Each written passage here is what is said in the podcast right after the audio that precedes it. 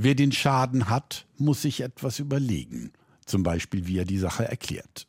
Peter Gaffert ist Oberbürgermeister von Wernigerode im Harz. Er hält ein Luftbild hoch. Man sieht einen grauen Wald aus toten Fichten. Wir erfahren täglich natürlich eine gewisse verstörte Reaktion der Menschen auf das Bild, was sie mit nach Hause bringen am Abend. Sie sitzen in der Bahn, da fährt so eine Dampfbahn zum Brocken, das kennen Sie vielleicht, und fahren quasi dort äh, eine Stunde hin und eine Stunde zurück durch keinen grünen Wald mehr, sondern durch quasi abgestorbene Bäume. Abgestorbene Bäume. Nie waren es mehr in Deutschland, erklärt Professor Michael Müller von der TU Dresden. Wir erleben gerade die schwerwiegendste Waldschadensituation und damit Waldschutzproblematik sowie größte Vernichtung von Waldvermögen und Waldleistungen seit Beginn der geregelten nachhaltigen Waldbetreuung und Waldbewirtschaftung.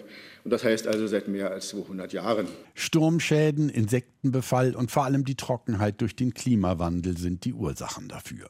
Durch die Schäden ist so viel Holz auf dem Markt, dass die Waldbesitzer kaum noch etwas dafür bekommen. Die Preise sind um zwei Drittel zurückgegangen.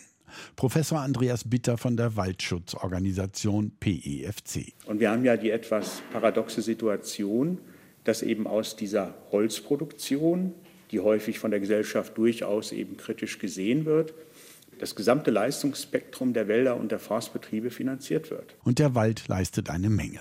Er liefert frische Luft, speichert CO2, bietet einen Erholungswert, bereichert das Landschaftsbild, liefert den Ökorohstoff Holz und sorgt über den Waldboden für Trinkwasserreserven.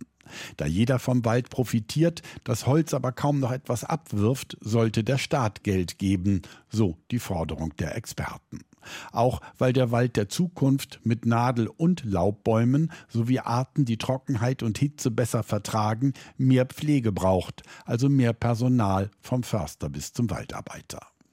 Wenn man die abgestorbenen Bäume in den Kiefern- oder Fichtenplantagen sich selbst überlässt, verjüngen sie sich meistens von allein, aber das dauert noch länger als der Waldumbau, den der Mensch in die Hand nimmt.